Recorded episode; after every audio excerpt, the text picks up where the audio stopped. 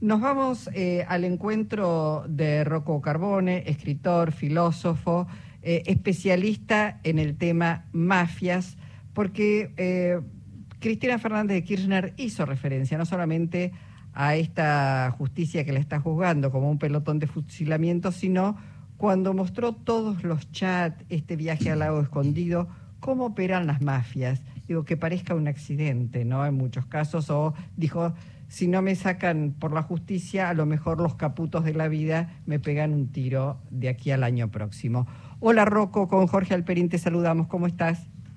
¿Qué tal? Buenas tardes, Luisa, Jorge, ¿cómo andan? Bien, muy bien. Bueno, uno podría decir que esta parte de la justicia es este, está integrada por, por una mafia, que conforman una mafia con algunos actores políticos, eh, digo, con una parte del poder real que manejó la Argentina y que intenta seguir manejándola? Sí, indudablemente. Y cuando digo sí, indudablemente no estoy emitiendo una opinión, sino que me estoy refiriendo a la, a la historización de un fenómeno, a la historización del fenómeno mafioso, en este caso, que voy a tratar de graficar inmediatamente para que se entienda de qué hablamos cada vez que decimos la palabra mafia. Eh, esta palabrita mm, básicamente eh, implica un despliegue de poderes, eh, de poderes que son legales e ilegales al mismo tiempo, poderes oscuros, investiduras oscuras que copan el Estado. Las mafias son fuerzas ilegales que copan la legalidad, que tratan y logran colonizar las instituciones legales del Estado. Ahora, las, dimensiones que integran cualquier organización mafiosa son tres. La primera, eh, la organización de la estructura represiva. ¿Con esto qué quiero decir? Que si hay mafia, hay violencia. la, herramienta fundamental de toda organización mafiosa es la violencia, tanto material como simbólica. Claro, te iba a decir perdón, Rocco, porque estamos viendo un, una persecución, un hostigamiento, un, eh, digo, un, eh, sin tregua una persecución a Cristina Fernández de Kirchner. Eso es violencia. Es violencia, pero no es cualquier tipo de violencia, porque existen muchos tipos de violencia en esta instancia. Por ejemplo, hay una violencia popular y una violencia mafiosa. La, la, violencia popular es una violencia siempre episódica, porque la, porque la temporalidad popular es inmediata. En cambio, la violencia mafiosa es una violencia permanente, que una vez que se que una vez que coloniza las instituciones, se verifica de manera permanente, tiene una, una larga temporalidad. Pero vuelvo a la cuestión de antes, la organización de la estructura represiva, entonces. En la Argentina, quien despliega la estructura represiva, hay dos actores concurrentes. Uno es un actor político y otro es un actor judicial.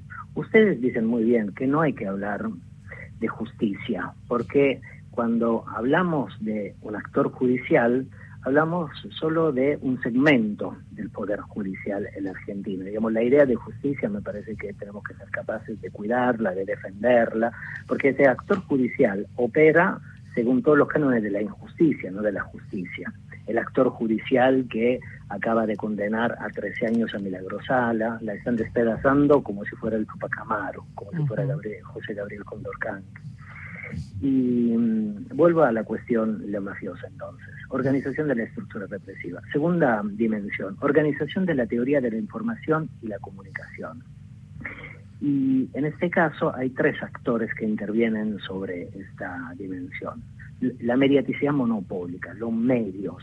Para las mafias los medios son fundamentales. Los mafiosos, que son empresarios, también son empresarios de la comunicación en el siglo XXI. Y los medios son fundamentales para la acción mafiosa porque los mafiosos han aprendido que los medios construyen sentido común y tienen tanto poder como el poder político como el poder económico, que el cuarto poder es fundamental y debe ser eh, gestionado y gobernado también. Carbone, eh, yo estaba pensando que son varias las sociedades donde operan en América Latina estas mafias jurídicas, mediáticas.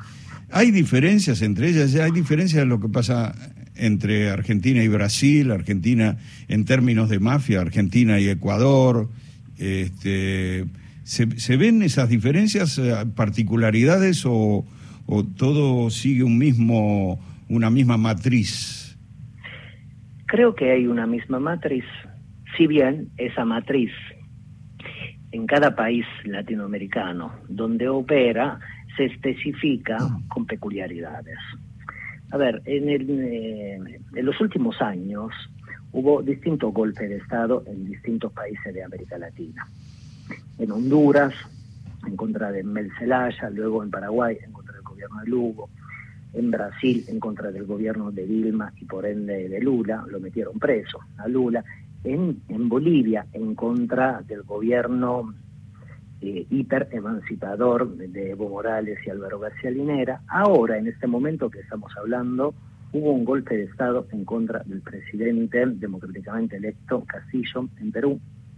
Ahora, por ejemplo, perdón, en Brasil hay un poder militar absolutamente vigente, intacto, enormemente poderoso, con capacidad de marcar el paso y que avala de alguna manera ese laufer.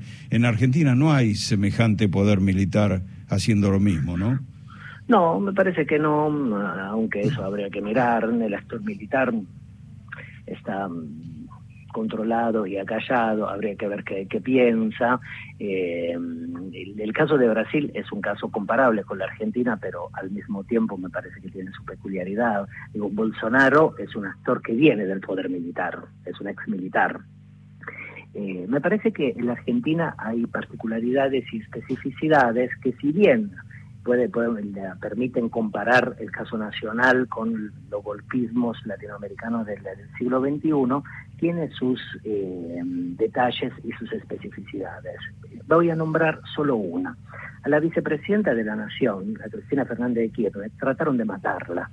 O sea, trataron de llevar a cabo un magnifemicidio.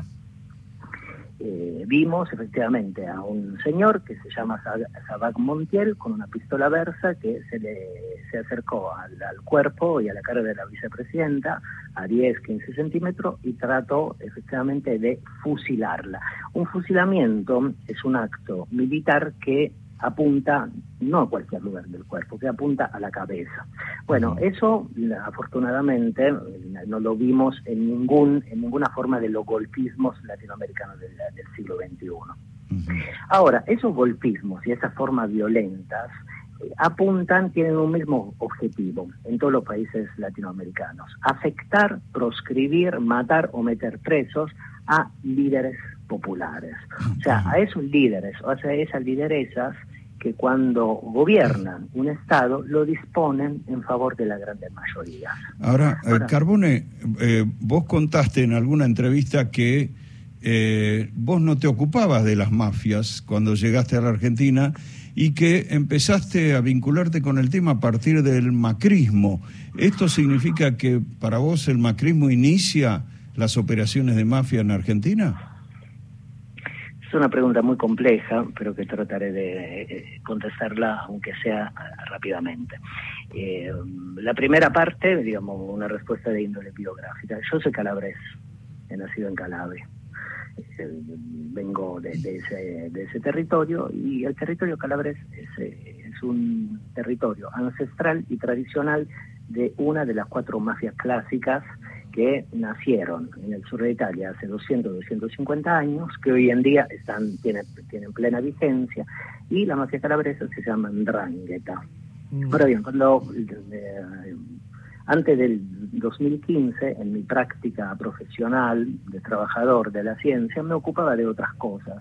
También me ocupaba un poco de reflexionar sobre la política nacional, sobre el poder eh, político argentino, eh, pero nunca me había ocupado de mafia, aunque, digamos, tenía ciertos conocimientos de esa categoría sociopolítica, mafia, por el hecho de haber nacido en Calabria.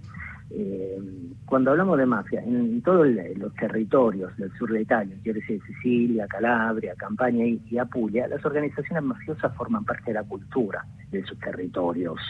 Y por más que uno no las estudia, las conoce, las ve, forman parte un poco de la atmósfera política, cultural y de los poderes del sur de Italia. No la había estudiado, pero tenía, digamos, como cierta concepción. Por eso, cuando gana la Alianza Cambiemos aquí en la Argentina, durante los años 15, 19, yo había escrito un poco sobre el macrismo cuando estaba contenido en Capital Federal como un poder urbano capitalino y cuando se transforma en un poder nacional con las elecciones del 15, empiezo a identificar lógicas que pueden ser consideradas mafiosas. Mm. Formas de la racionalidad, o sea, maneras de pensar, formas cognitivas que despliegan acciones propia en la vida propia de la vida material y que pueden ser calificadas de mafiosas. Rocco, eh, por el tiempo que tenemos hoy no podemos profundizar un poco más, pero hay protecciones, hay lealtades, hay este, casi pactos de sangre. Primero vamos a recomendar que lean tu libro Mafia Argentina, que no tiene desperdicio. Y segundo, volveremos sobre este tema porque las mafias no mejoran la calidad de vida, no mejoran la democracia, son una amenaza para todos y para todas y entonces hay que conocer mucho más para poder desarmarlas. Indudablemente, si me permiten una pequeña línea, indudablemente el poder mafioso es un poder familiarista, siempre hay familias que sostienen el poder mafioso. Y efectivamente hay pactos de sangre entre, entre esas familias y son poderes, como muy bien dijiste, que afectan la convivencia democrática, la forma de vivir en común, las libertades individuales, colectivas y los derechos de los pueblos. Te mandamos un abrazo y volveremos sobre este tema. Muchísimas gracias, Rocco Carbone. A ustedes. Hasta pronto, gracias. gracias. Rocco Carbone.